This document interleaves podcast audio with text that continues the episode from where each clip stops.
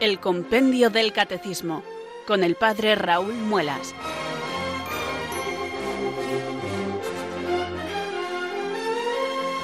Muy buenas tardes, queridos oyentes de Radio María. Son las 4 o las 3 en Canarias. Aquí comienza una nueva edición del programa El Compendio del Catecismo de la Iglesia Católica. Reciban desde Talavera de la Reina un saludo muy cordial del Padre Raúl Muelas que un día más les habla desde estos micrófonos de Radio María, la radio de la Virgen, la fuerza de la esperanza. Sed todos bienvenidos.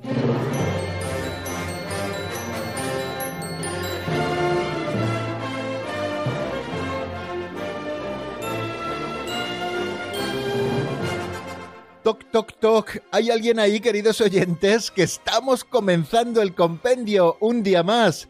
Estamos abriendo nuestro libro de texto. Yo le tengo abierto, como saben que hago siempre al comenzar el programa, y le tengo abierto por la página 134, que hace mucho que no les recuerdo la página en la que estamos estudiando. Bueno, pues es la página 134.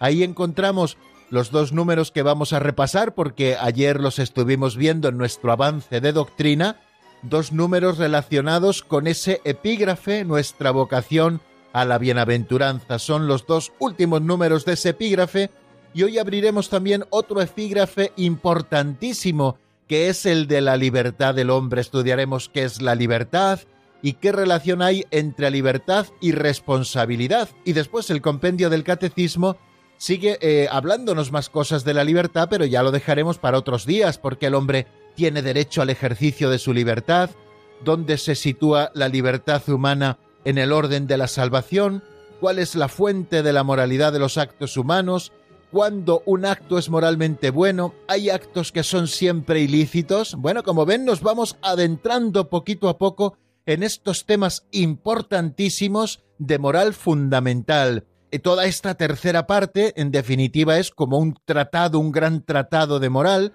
donde primero vemos asuntos de moral fundamental y luego ya iremos estudiando con los sacramentos lo que se conoce como moral especial, cada uno en su propio campo, pero ahora estamos acercándonos a esos conceptos amplios, necesarios, importantísimos tenerlos muy claros.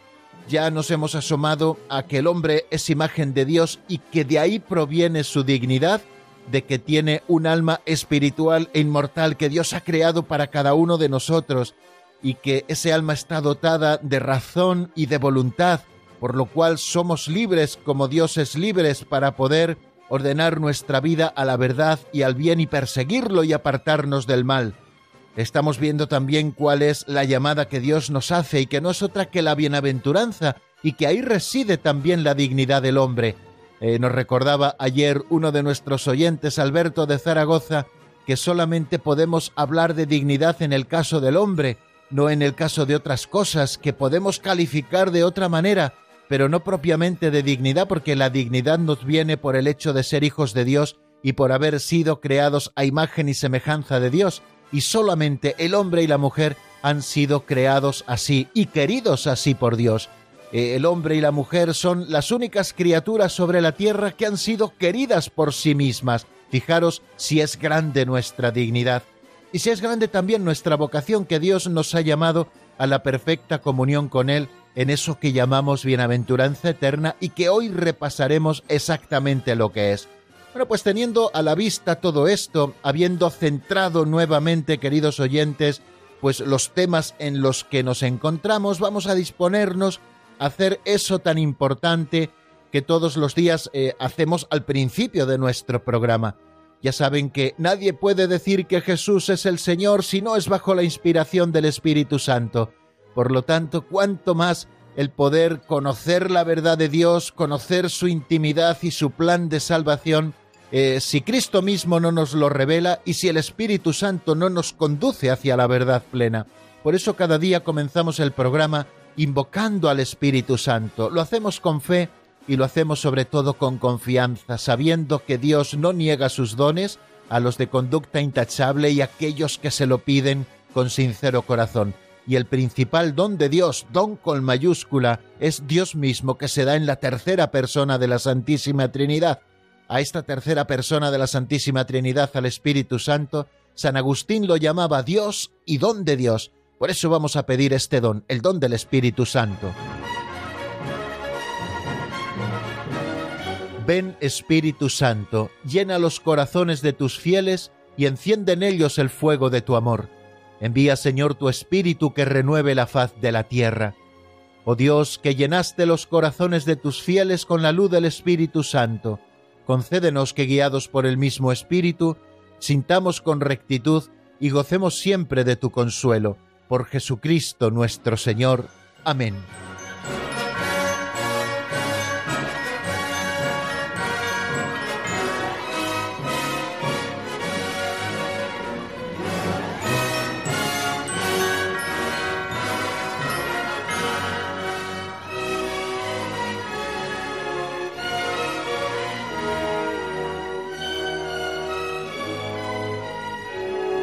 Y después de este saludo y después de esta oración, estoy convencido, queridos oyentes, así lo puedo ver a través de las ondas por su aparatillo de radio, de que ya están todos bien preparados para lo que nos espera. Nos espera en primer lugar una pincelada de sabiduría, que ya saben que es como un calentamiento catequético, igual que los grandes atletas o también aquellos que hacen ejercicio fuerte antes de introducirse en esos ejercicios más potentes primero calientan los músculos para que éstos no sufran, así nosotros también, antes de introducirnos de lleno en los números del compendio del catecismo, tanto los que vamos a repasar como en los que vamos a seguir avanzando en la doctrina, bueno, pues hacemos un poquito de calentamiento y este calentamiento nos le proporcionan las pinceladas de sabiduría. Abrimos un librito auxiliar que se titula así Pinceladas de Sabiduría, escrito por el difunto sacerdote don Justo López Melús, de feliz memoria, que nos regaló este libro hace más de 30 años. Un librito que está hecho a base de pequeños capitulitos de apenas un minuto. Todos los días escuchamos cada una de estas pinceladas en la voz de Alberto y luego tienen la virtualidad de invitarnos a reflexionar. Eh, yo lo que hago es, bueno, después de escuchar esta pincelada y de disfrutar también de la escucha de la misma, porque son piezas literarias muy bien escritas, pues ofrecerles sencillamente alguna reflexión, pues al hilo de, de, alguno de los temas o de las ideas principales que allí van apareciendo. Por supuesto que no tengo el ánimo de agotar todo lo que puedan sugerirnos las pinceladas, sino que pretendo animarles a ustedes, queridos oyentes, a que también hagan lo mismo, vuelvan a escuchar la pincelada, tienen los podcasts, enseguida al día siguiente desde Radio María lo cuelgan en nuestra página web www.radiomaria.es. Allí buscan programación, en programación encuentran una pestañita que pone podcast y en los podcasts tienen todos los programas de Radio María, buscan el compendio del Catecismo de la Iglesia con el Padre Raúl Muelas y allí tienen colgados todos los podcasts. Mañana colgarán este programa de hoy, que si no me equivoco es el 277. Es verdad que hemos tenido más emisiones, pero algunas han sido repeticiones o reposiciones de cosas que ya hemos ido viendo en días en los que no hemos podido tener programa o hacer programa en directo. Pero bueno, son 277 con el programa de hoy, programas nuevos, hechos eh, estudiando y avanzando en la doctrina. 277, que ya es un número como muy respetable y que ya hemos superado con creces, bueno, pues el ecuador de lo que será nuestro programa a lo largo de estos dos cursos en los que nos hemos propuesto darle una vuelta a este libro de texto maravilloso que es el compendio del catecismo. Pero no me enrollo más, queridos amigos, porque nos espera una pincelada y además la mar de simpática. Se titula Juan 23 y un obispo castrense.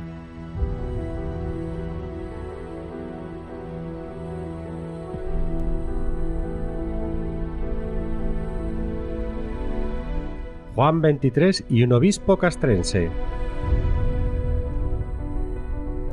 El hombre suele creerse muy importante. A veces hablo solo y me gusta por dos razones.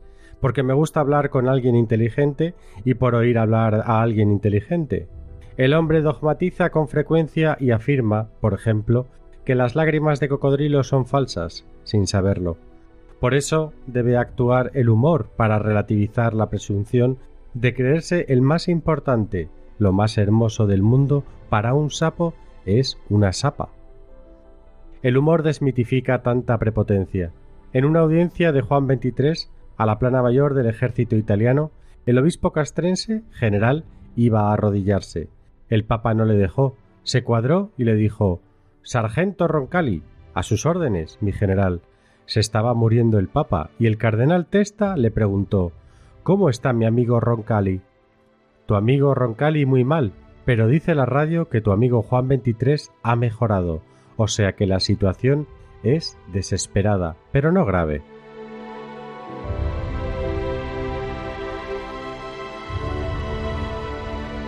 Solo el buen humor, queridos amigos, puede acabar con esa prepotencia que a veces todos llevamos dentro o prepotencia con la que somos tentados. Nos creemos los más importantes del mundo. A veces incluso pensamos que somos el ombligo del mundo y que todo debe girar en torno a nosotros.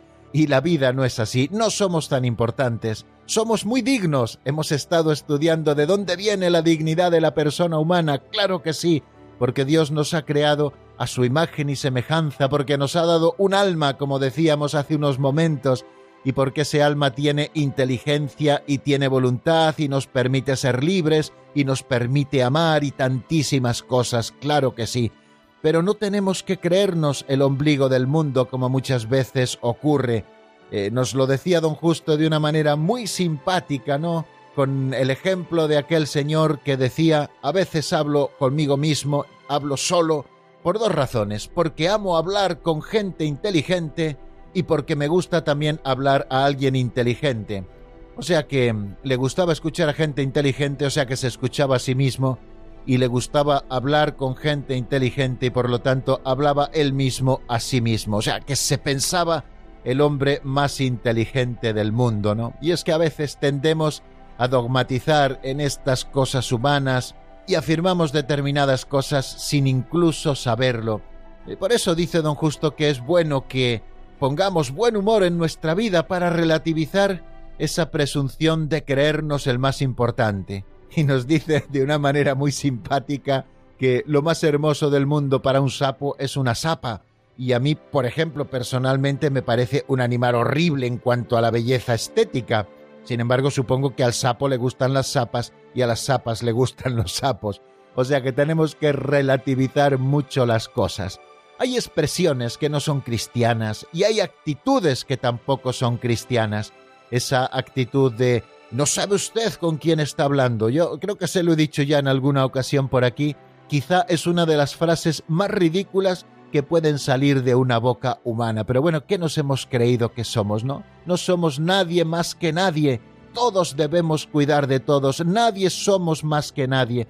Nadie se debe enorgullecer ni mirar por encima del hombro a nadie, y mucho menos un cristiano, porque hemos sido bautizados en la misma pila bautismal. Hemos sido hechos hijos de un mismo Padre. El Señor nos ha convertido en hermanos en Cristo ¿Cómo vamos a mirar por encima del hombro a nadie? Hemos dicho que la dignidad de la persona humana no reside de los elementos externos. ¿Por qué juzgamos a la gente como reñía San Pablo a los corintios? Porque vienen bien vestidos y les situamos en los primeros puestos, y otros que quizá no vienen tan bien vestidos le decimos siéntate ahí al final y Dios te ampare. No, queridos amigos, tenemos que tener mucho cuidado con la acepción de personas y tenemos que tener también mucho cuidado al hilo de lo que nos dice esta pincelada, también con esa prepotencia interior fruto de la soberbia que nos hace creernos como el fariseo del templo. Te doy gracias, Señor, porque no soy como los demás, que son injustos, ladrones, hipócritas, yo rezo las veces preceptivas, yo doy parte de mi dinero al templo, eh, ayuno, no sé qué, bueno, pues todas esas cosas. No, no, no tenemos que creernos como el fariseo, tenemos que ser más bien como el publicano, que sabe que todo lo ha recibido de Dios y que todo lo puede recibir de Dios y que sólo Dios es capaz de justificarnos. Y para romper quizá con todos esos embaramientos que a veces se instalan en nuestro corazón, no hay mejor cosa que el buen humor, el buen humor que desmitifica tanta prepotencia.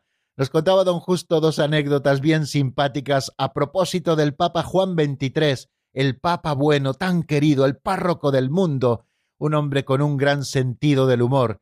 Se cuenta que en una audiencia Juan XXIII, en la que recibió a la plana mayor del ejército italiano, encabezaba a esa comisión del ejército italiano el obispo castrense que tenía el grado de general, como suele ser ordinario.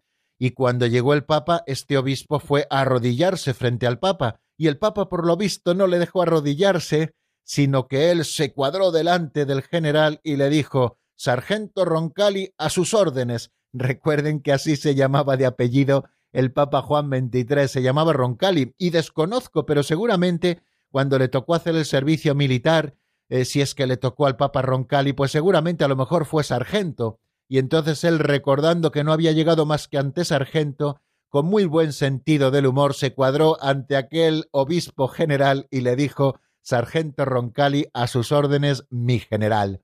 Y lo mismo, supo relativizar cuando el Papa estaba ya muy enfermo en la cama, se acercó a verle el cardenal Testa y le preguntó ¿Cómo está mi amigo Roncalli? Ellos eran amigos desde tiempo atrás y se podía permitir llamar así al Santo Padre.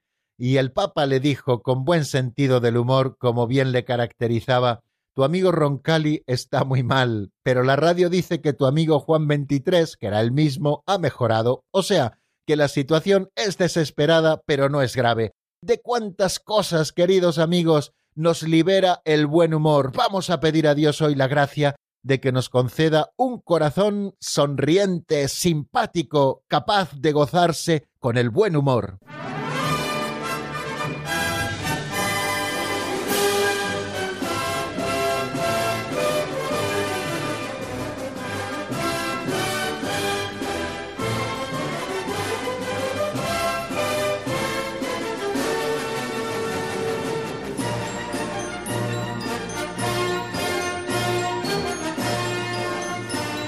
Continuamos, queridos amigos, en el compendio del Catecismo de la Iglesia Católica. Les habla el Padre Raúl Muelas y estamos, como siempre, en la sintonía de Radio María, la radio que cambia vidas. Qué bonito lema, queridos amigos, para celebrar este 20 aniversario. Ya vamos camino del 21 de la presencia de la Radio de la Virgen en nuestra tierra patria, en España. Tanto bien hecho a lo largo de estos años y vamos a pedirle al Señor que nos dé la gracia de poder seguir haciendo mucho bien a través de las ondas a todos ustedes, queridos amigos, y a todos nosotros los que también de alguna manera ponemos parte de nuestro tiempo como voluntarios de programación, llevando programas aquí en Radio María y procurando ser muy fieles siempre a la doctrina católica. Eso es lo que pretendemos hacer siempre, pero aquí ahora de manera particular, en el compendio del Catecismo de la Iglesia Católica hemos comenzado y ahora que estamos, queridos amigos, con esta tercera parte que es de repaso,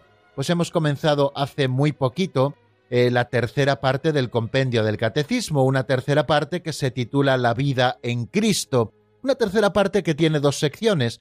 La primera sección nos habla de la vocación del hombre, que es la vida en el Espíritu. Tuvimos un número introductorio, 357, de qué modo la vida moral cristiana está vinculada a la fe y los sacramentos, es un número de paso, pero muy interesante tenerle a la vista porque nos dice que lo que se profesa en el símbolo de la fe, las promesas que Dios ha hecho al revelarse a sí mismo, los sacramentos nos lo comunican. En efecto, con ellos, con los sacramentos, los fieles reciben la gracia de Cristo y los dones del Espíritu Santo.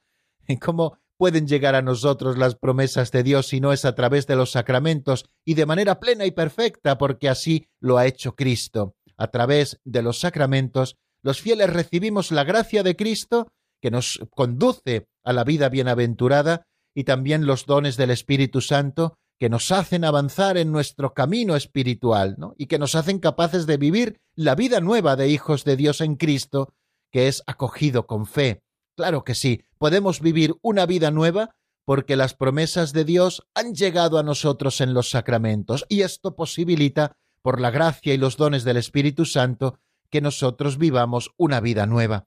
Y luego ya hemos empezado a desgranar los distintos capítulos de esa primera sección. El capítulo primero eh, se titula La dignidad de la persona humana. Ahí vamos a estudiar varias cosas eh, a través de distintos epígrafes que yo llamo, yo lo llamo así, ¿no? En primer lugar, eh, hemos estudiado que el hombre es imagen de Dios. Un número le dedica precisamente a dónde tenemos que buscar la raíz de la dignidad de la persona humana. Ya lo hemos repasado hace unos minutos. Después, el segundo epígrafe, que es todavía en el que nos encontramos, ayer le terminamos, pero hoy le vamos a repasar un poquito, nuestra vocación a la bienaventuranza. En primer lugar, se pregunta el compendio, ¿cómo alcanza el hombre la bienaventuranza? Y aquí nos quedan claras tres cosas. En primer lugar, que el hombre alcanza la bienaventuranza en virtud de la gracia de Cristo, que lo hace partícipe de la vida divina. Quien nos da la bienaventuranza es Cristo regalándonos la gracia, que es participación en la vida divina. Segunda cosa que se nos dice, que en el Evangelio Cristo señala a los suyos el camino que lleva a la felicidad sin fin. Esas son las bienaventuranzas que aparecen en el Evangelio de San Mateo, capítulo 5, de los versículos 3 al 12. No dejen de releerlas nuevamente, ya lo he hecho yo en estos días pasados, hoy no lo voy a hacer para avanzar un poquito más rápido en esta parte del resumen, para pasar rápido también a comenzar a estudiar la libertad del hombre, pero ustedes en algún ratito sí que pueden hacerlo, volver a repasar las bienaventuranzas, que se encuentran en el capítulo 5 de San Mateo a partir del versículo 3. ¿Qué importancia tienen para nosotros las bienaventuranzas? Y nos dice el número 360 que las bienaventuranzas son el centro de la predicación de Jesús. No en vano encabezan el discurso más articulado que aparece en los Evangelios, donde el Señor nos enseña cuáles son las verdaderas actitudes que ha de tener el auténtico discípulo de Cristo. Son la carta magna del Evangelio, como también se les ha llamado. Las bienaventuranzas son el centro de la predicación, recogen y perfeccionan las promesas de Dios hechas a partir de Abraham. Fijaros que recogen, es decir, que eh, en las bienaventuranzas ya están recogidas las promesas hechas a los antiguos patriarcas, la promesa de una tierra, pero Cristo lo perfecciona, no hablando solo de una tierra, sino sobre todo hablando de un reino, un reino al que empezamos a pertenecer aquí ya en la tierra por nuestra pertenencia a la Iglesia, y que tendrá su plenitud cuando Cristo vuelva al final de los tiempos. Las bienaventuranzas también dibujan el rostro mismo de Jesús y trazan la auténtica vida cristiana, desvelando al hombre el fin último de sus actos, que es la bienaventuranza eterna. Este último punto también es muy interesante. Cuando nosotros leemos las bienaventuranzas, en realidad estamos escuchando la descripción que Jesús hace sin pretenderlo de sí mismo. ¿Quién es el pobre de espíritu sino Cristo, que vino al mundo sin nada y sin nada se fue del mundo, siendo el dueño de todo? ¿Quién es el verdadero manso de corazón? ¿Quién es el que llora y sus lágrimas también aparecen a través de toda su vida pública? ¿Y quién es el que tiene hambre y sed de la justicia? ¿Y quién es el perseguido? ¿Y quién es el que padece por la paz? Sino Cristo que está desvelando su corazón. Y al dibujar el rostro de Cristo a quien nosotros tenemos que parecernos, bueno, pues al dibujar el rostro de Cristo, cuando nosotros cumplimos las bienaventuranzas, el Señor colma esas promesas que había hecho desde antiguo a los profetas, ¿no? Y luego también las bienaventuranzas desvelan al hombre el fin último de sus actos. Si nosotros obramos el bien, queridos hermanos, es para cooperar con la gracia de Dios, para alcanzar la bienaventuranza eterna. Es la cuestión moral, nuestras opciones morales, que no son neutras, queridos amigos, que no sirve que digamos que es lo mismo elegir una cosa que otra, que no es lo mismo, que nosotros tenemos que buscar la verdad con nuestra razón y seguir el bien con nuestra voluntad, y estamos obligados para ser libres. Fijaros como qué paradoja, obligados para ser libres. Pues así es lo que ocurre. El hombre cuanto más se adhiere a la verdad y más se adhiere al bien, más libre es. Y cuanto más utiliza su libre arbitrio para aferrarse al mal, más esclavo es del pecado. Y luego vimos ayer eh, dos números, el 361, qué relación tienen las bienaventuranzas con el deseo de felicidad del hombre. Ese 361 nos dice textualmente, las bienaventuranzas responden al innato deseo de felicidad que Dios ha puesto en el corazón del hombre, a fin de atraerlo hacia Él, el único que lo puede satisfacer. Y a propósito de ese número 361, queridos amigos, yo les citaba el número dos del compendio del catecismo que estudiábamos justo, justo al principio, allá en el mes de octubre del año 2018, cuando empezábamos esta etapa del estudio del compendio del catecismo. En ese número dos, cuando nos habla el compendio del catecismo de que el hombre es capaz de Dios porque Dios así lo ha creado, ese número dos se pregunta por qué late en el hombre el deseo de Dios y da una explicación preciosa que es un complemento maravilloso a esto que quiere o trata de explicarnos el número 361. Dice así el número 2, Dios mismo, al crear al hombre a su propia imagen, inscribió en el corazón de éste el deseo de verlo. Aunque el hombre a menudo ignore tal deseo, Dios no cesa de atraerlo hacia sí para que viva y encuentre en él aquella plenitud de verdad y felicidad a la que aspira sin descanso. En consecuencia, el hombre por naturaleza y vocación es un ser esencialmente religioso, capaz de entrar en comunión con Dios. Esta íntima y vital relación con Dios otorga al hombre su dignidad fundamental. Fijaros si es complementario este número 2 de este otro 361 que nos ocupa en este momento. Se nos está diciendo que Dios ha inscrito en el corazón del hombre el deseo de verlo. Por eso no puede haber nada en esta tierra, queridos amigos, nada por debajo de Dios que pueda planificar los deseos de nuestro corazón, porque sólo en Dios podremos descansar verdaderamente. Lo decía San Agustín de una manera preciosa, con esas frases intuitivas y maravillosas que él dejó acuñadas. Fecisti nos te domine e cor nostrum inquietum donde requiesca tinte. Nos hiciste, Señor, para ti y nuestro corazón estará inquieto hasta que descanse en ti. Y es verdaderamente por eso, porque Dios nos ha creado a su propia imagen y en nuestro corazón ha sembrado ese deseo de verlo. Por eso el hombre, aunque a veces lo desconozca y a veces esté dando palos de ciego para conseguir esa felicidad sin saber dónde, pues en realidad lo que está siendo es atraído hacia Dios para que viva y encuentre en él aquella plenitud de verdad y felicidad a la que aspira sin descanso. Somos capaces de Dios. Y por eso, por esto mismo, por naturaleza y por vocación, cada ser humano es un ser esencialmente religioso, capaz de entrar en comunión con Dios. Y esta íntima y vital relación con Dios otorga al hombre su gran dignidad. Bueno, pues creo que queda explicado con esto, queridos amigos, esa relación que tienen las bienaventuranzas con el deseo de felicidad del hombre.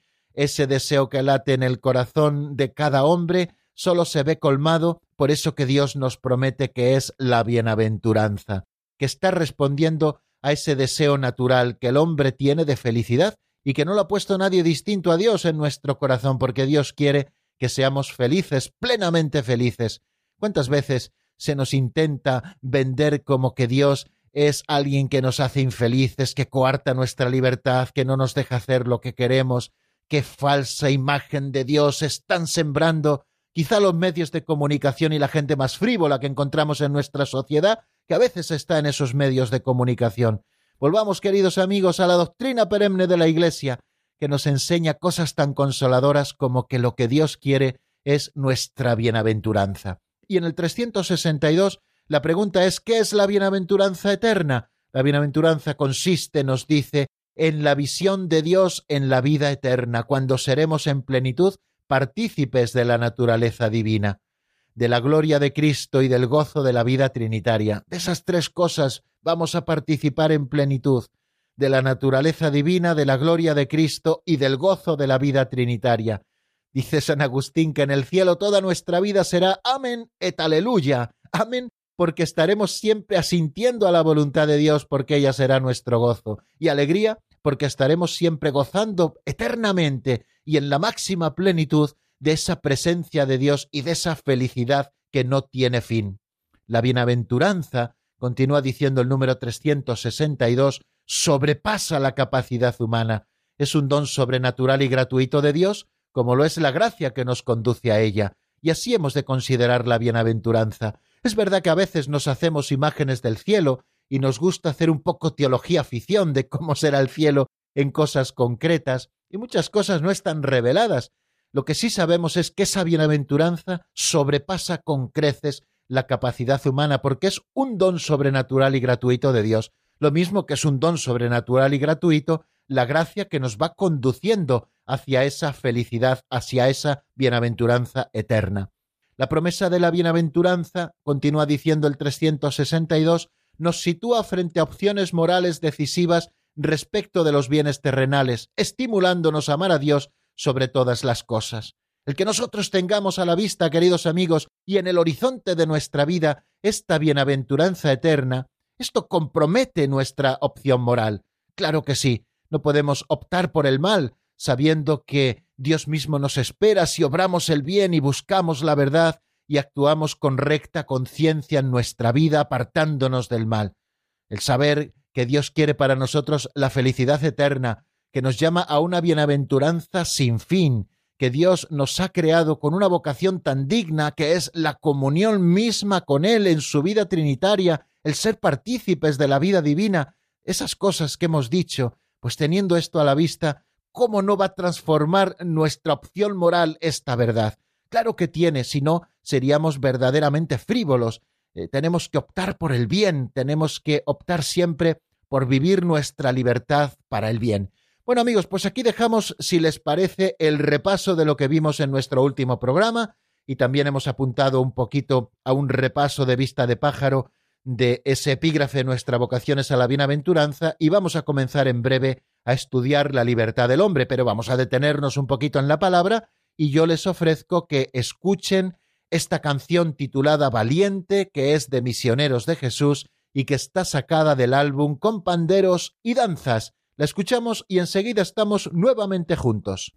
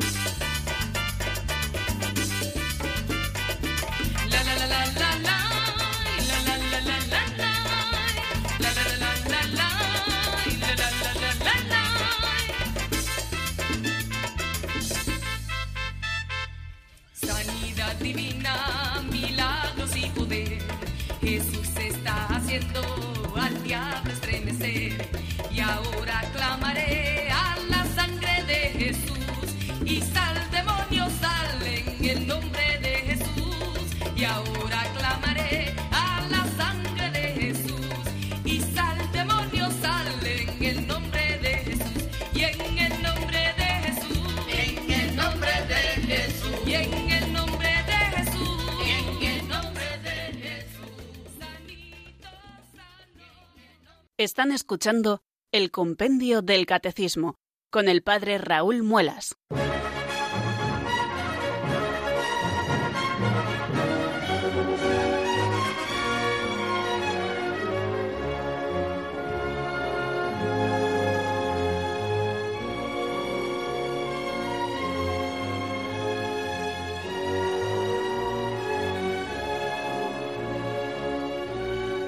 Continuamos, queridos oyentes, en la sintonía de Radio María. Estamos en el compendio del Catecismo de la Iglesia Católica y vamos a seguir avanzando en la doctrina, después de haber visto que el hombre es imagen de Dios y que ahí radica su verdadera dignidad, la dignidad de la persona humana, y después de haber visto nuestra vocación a la bienaventuranza, vamos a hablar de la libertad del hombre. Y es que el concepto de libertad que nosotros queremos exponer con el compendio del catecismo en la mano es muy superior a lo que hoy se entiende por libertad, que a veces solo se circunscribe al campo político. La libertad podemos definirla como un acto o una operación de la voluntad humana. La voluntad es una facultad apetitiva propia del ser inteligente y que tiene por objeto y fin el bien. La posibilidad de elegir el mal es un defecto verdaderamente de la voluntad humana, que acoge falsamente como bueno lo que de suyo es un mal. La verdadera libertad consiste, por tanto, en la elección del bien. León XIII decía que la libertad es el bien más noble de la naturaleza, propia solamente de los seres inteligentes, que da al hombre la dignidad de estar en manos de su propia decisión y de tener la potestad de sus acciones.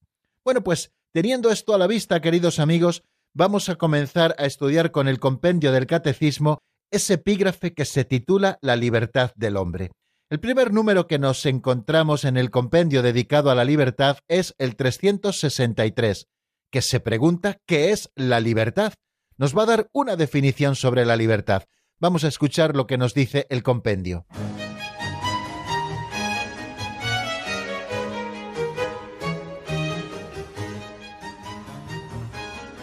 Número 363. ¿Qué es la libertad?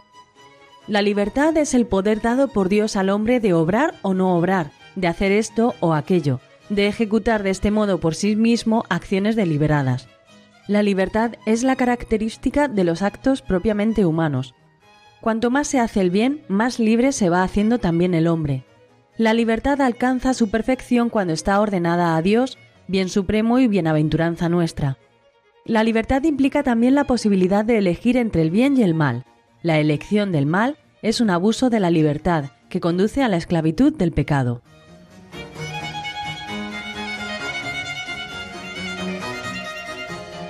Bien, acabamos de escuchar esta definición de libertad que nos ofrece el compendio del catecismo. Lo hemos escuchado. La libertad es el poder dado por Dios al hombre de obrar o no obrar de hacer esto o aquello, de ejecutar de este modo por sí mismo acciones deliberadas. La libertad es la característica de los actos propiamente humanos. Cuanto más se hace el bien, más libre se va haciendo también el hombre. La libertad alcanza su perfección, por lo tanto, cuando está ordenada a Dios, bien supremo y bienaventuranza nuestra. La libertad implica también la posibilidad de elegir entre el bien y el mal, la elección del mal es un abuso de la libertad que conduce a la esclavitud del pecado. Creo que de una manera muy compendiada nuestro libro de texto nos está ofreciendo verdaderamente muchas ideas. La primera es que la libertad es un poder que Dios ha dado al hombre y un poder que consiste en obrar o no obrar, en hacer esto o en hacer aquello y de ejecutar de este modo por sí mismo acciones deliberadas. Y es que Dios ha creado al hombre racional, confiriéndole la dignidad de una persona dotada de la iniciativa y del dominio de sus actos. Dios quiso dejar al hombre en manos de su propia decisión, nos dice el libro de Sirácida, de modo que busque a su Creador sin coacciones y adhiriéndose a él llegue libremente a la plena y feliz perfección. San Ireneo de León decía que el hombre es racional y por ello semejante a Dios, fue creado libre y dueño de sus actos. Por lo tanto, la libertad es un don que Dios nos ha dado, un don para obrar o no obrar, para hacer esto, para hacer aquello, es decir, de poder ejecutar por sí mismo acciones deliberadas. Por eso nos dice el compendio del catecismo que la libertad es la característica de los actos propiamente humanos. Podemos calificar un acto como propiamente humano cuando se hace con plena libertad, es decir, que el hombre ve el bien y lo elige y su voluntad lo persigue. Ese es un acto verdaderamente humano. Hay otros actos que son lo que llamamos actos del hombre, es decir, actos que hace el hombre y a lo mejor no los hace con libertad, pero solo podemos catalogar de actos humanos aquellos que se hacen con libertad. La libertad, por lo tanto, es el poder radicado en la razón y en la voluntad de obrar o de no obrar, como nos dice el compendio de hacer esto o de hacer aquello, de ejecutar así por sí mismo acciones deliberadas. Por el libre arbitrio, cada uno dispone de sí mismo. La libertad es en el hombre, por tanto, una fuerza de crecimiento y de maduración en la verdad y en la bondad. La libertad alcanza, por tanto, su plena perfección cuando está ordenada a Dios, que es nuestra bienaventuranza. Y nos dice el Catecismo Mayor de la Iglesia que hasta que no llega a encontrarse definitivamente con su bien último, que es Dios, la libertad implica también la posibilidad de elegir entre el bien y el mal, y por tanto de crecer en perfección o de flaquear y pecar. La libertad que caracteriza a los actos propiamente humanos, como hemos dicho, se convierte, por tanto, en fuente de alabanza o de reproche, en fuente de mérito o de demérito, tal y como nosotros utilicemos nuestro libre arbitrio, bien para elegir el bien, que es la verdadera libertad, o bien para elegir el mal, podemos estar hablando de mérito, nuestros actos humanos serán meritorios si eligen el bien, o podremos hablar de demérito si estamos eligiendo confundidamente el mal bajo el aspecto de bien que tiene. En la medida en que el hombre hace más el bien, se va haciendo cada vez más libre. No hay verdadera libertad, por tanto, si no es en el servicio del bien y de la justicia. La elección de la desobediencia y del mal es, en consecuencia, un abuso de la libertad y conduce a la esclavitud del pecado. Bueno, pues bástenos, queridos amigos, este primer acercamiento al tema de la libertad, que es un don de Dios, que es una potestad que Dios nos ha dado porque nos ha creado a su imagen y semejanza, porque tenemos razón y porque tenemos voluntad, y por lo tanto podemos determinar nuestros propios actos dirigiéndolos hacia el bien, que esa es la verdadera libertad. Y cuanto más nos vayamos enfocando hacia el bien y hacia Dios, que es nuestra suprema bienaventuranza, pues seremos cada vez más libres. Pero también existe la posibilidad de elegir entre el bien y el mal, y la elección del mal, como nos dice ese número 373, es un abuso de la libertad que conduce a la esclavitud y que conduce también al pecado. Vamos a sumarnos al siguiente número que completa muy bien lo que acabamos de decir a propósito del 363. Es el 364. ¿Qué relación hay entre la libertad y la responsabilidad? Lo escuchamos en la voz de Marta Jara.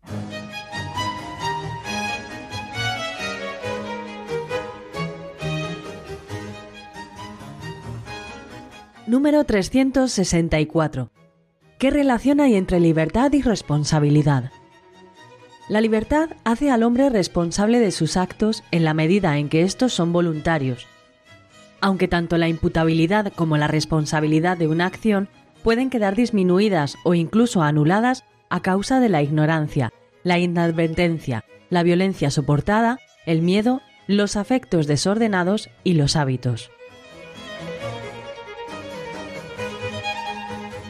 Acabamos de escucharlo, es la libertad la que hace al hombre responsable de sus actos en la medida en que estos son voluntarios. Aunque tanto la imputabilidad, como hemos escuchado, como la responsabilidad de una acción puedan quedar disminuidas o incluso anuladas a causa de la ignorancia, la inadvertencia, la violencia soportada, el miedo, los afectos desordenados y los hábitos. Es la libertad, por tanto, la que hace al hombre responsable de sus actos esa capacidad que tenemos para poder determinarnos por el bien nos hace responsables de nuestros propios actos siempre y cuando en la medida en que éstos sean voluntarios. O sea que podemos progresar en la virtud, podemos progresar en el conocimiento del bien.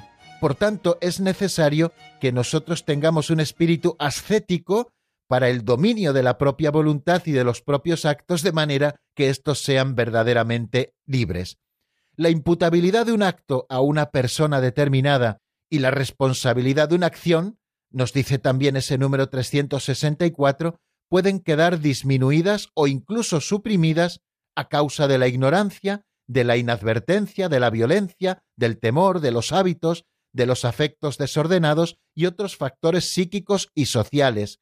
O sea, todos estos factores que hemos citado, la ignorancia, la inadvertencia, la violencia, el temor, los hábitos, los afectos desordenados y otros factores de tipo psíquico o social, pueden hacer que disminuya o incluso se anule nuestra responsabilidad ante un acto, que ese acto no nos sea imputable verdaderamente. Es decir, que no estamos siendo libres por todos esos factores para poder actuar humanamente hablando, es decir, para que el acto sea plenamente humano y no sea solamente un acto del hombre. Todo acto, por tanto, directamente querido, es imputable a su autor. Lo vemos, por ejemplo, en la Sagrada Escritura, en el libro del Génesis, cuando Dios pregunta a Adán tras el pecado en el paraíso, ¿qué has hecho? ¿Eh? ¿Qué has hecho? Dios le pide cuentas, porque ese acto que él ha querido directamente le es imputable. Lo mismo que el profeta Natán cuando le pregunta al rey David tras el adulterio con la mujer de Urías y la muerte de Urías, ¿no? Pues también le es imputable porque ha sido una acción directamente querida y por lo tanto es imputable al que la ha hecho. Esto es una acción voluntaria, pero también una acción puede ser indirectamente voluntaria cuando resulta de una negligencia respecto a lo que se habría debido conocer o hacer. Por ejemplo, aquel que provoca un accidente por la ignorancia del código de la circulación, aquel que eh, lleva un coche en sus manos, aquel que conduce, se supone que tiene que conocer el código de la circulación para evitar todos los peligros. O sea que aquel que conduce un coche sin conocer el código de la circulación y sin conocer el manejo del vehículo, puede estar cayendo en una acción voluntaria, aunque sea indirectamente, ¿no? Indirectamente. Y también nos dice el Catecismo Mayor que un efecto puede ser tolerado sin ser querido por el que actúa. Por ejemplo, el agotamiento de una madre, nos dice el Catecismo Mayor a la cabecera de su hijo enfermo. El efecto malo no es imputable si no ha sido querido ni como fin ni como medio de la acción, como la muerte acontecida al auxiliar a una persona en peligro, por ejemplo. Para que el efecto malo sea imputable, es preciso que sea previsible y que el que actúa tenga la posibilidad de evitarlo. Por ejemplo, en el caso de un homicidio cometido por un conductor, siguiendo con el mismo ejemplo que nos propone el Catecismo Mayor de la Iglesia, pues un conductor no, que provoca un homicidio en estado de embriaguez. Es decir, que los actos humanos pueden tener agravantes o pueden tener atenuantes según les falte pues esa conciencia o por no poner los medios que se exigen para poder realizar un acto, cosa que a lo mejor provoca un mal en otras personas. Bueno, poquito a poco, queridos amigos, nos vamos acercando a este tema y debemos detenernos ya porque se nos acaba el tiempo. Les recuerdo nuestro número de teléfono 910059419, 910059419 pueden ustedes eh, llamarnos mientras escuchamos al menos unos compases de un tema titulado Mi Camino, que es de la otra orilla y está sacado del álbum Venga tu paz. Lo escuchamos y enseguida estamos nuevamente juntos en el 910059419.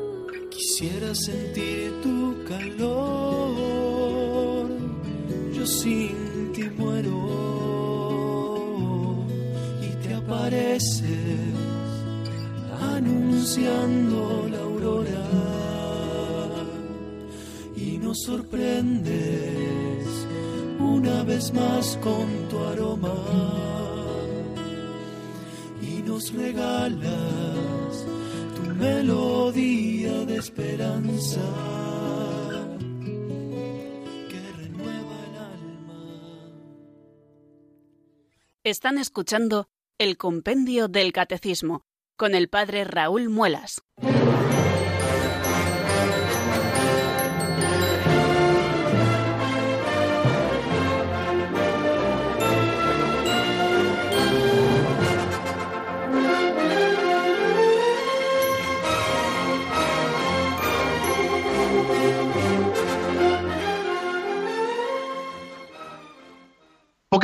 Queridos oyentes, nos vamos acercando hacia las 5 de la tarde. Quedan 10 minutos apenas para que llegue esa hora.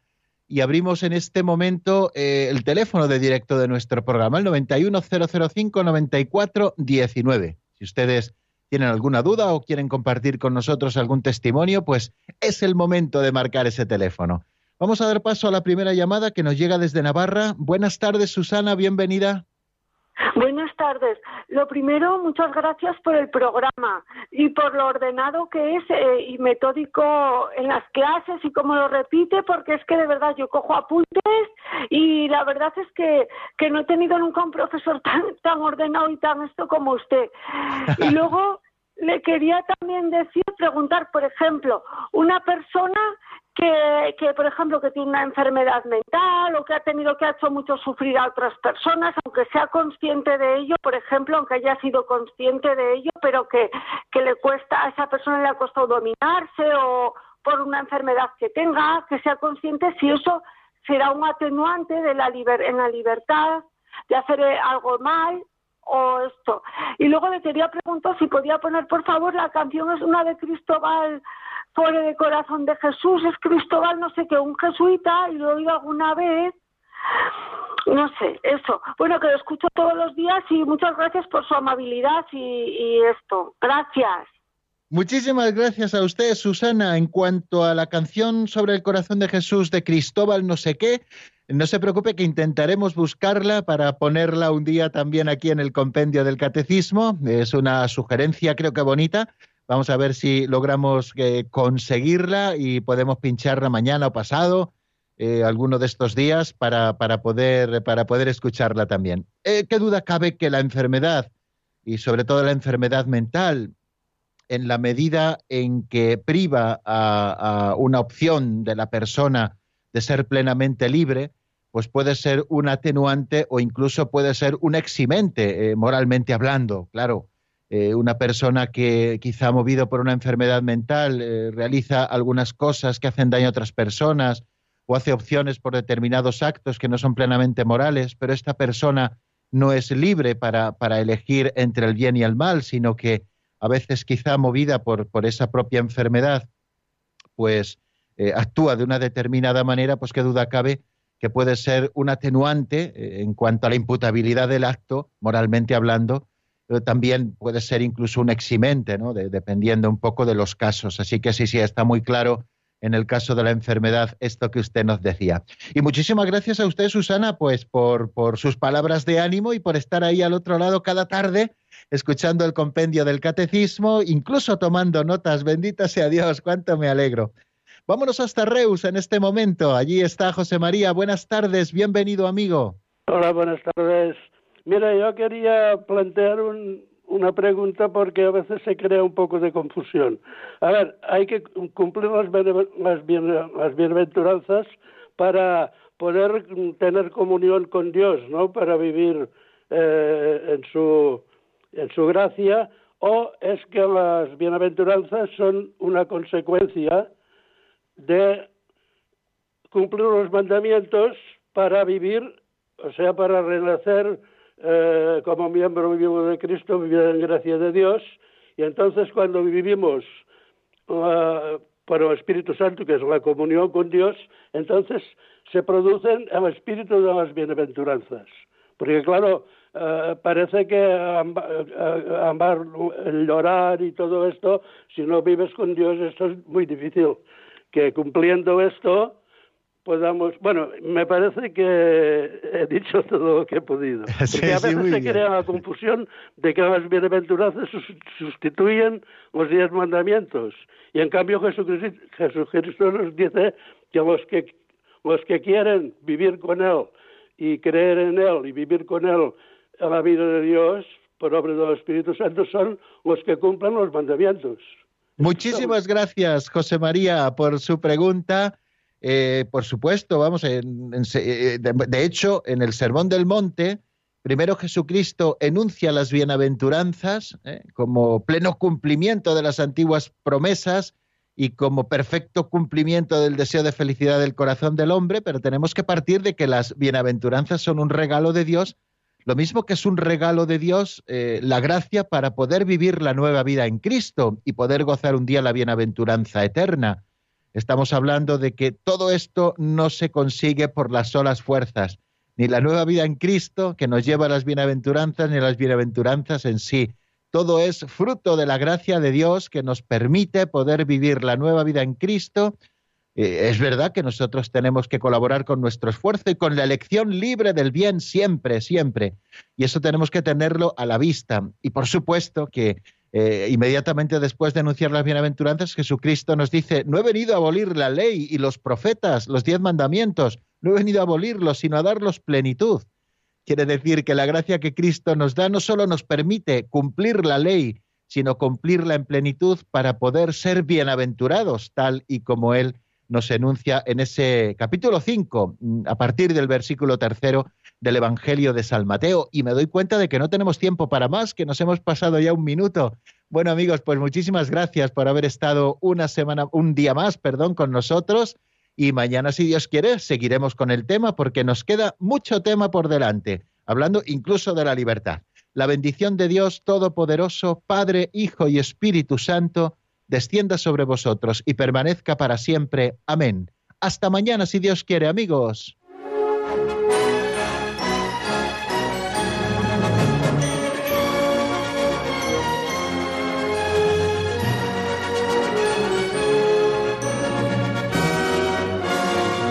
El Compendio del Catecismo con el Padre Raúl Muelas.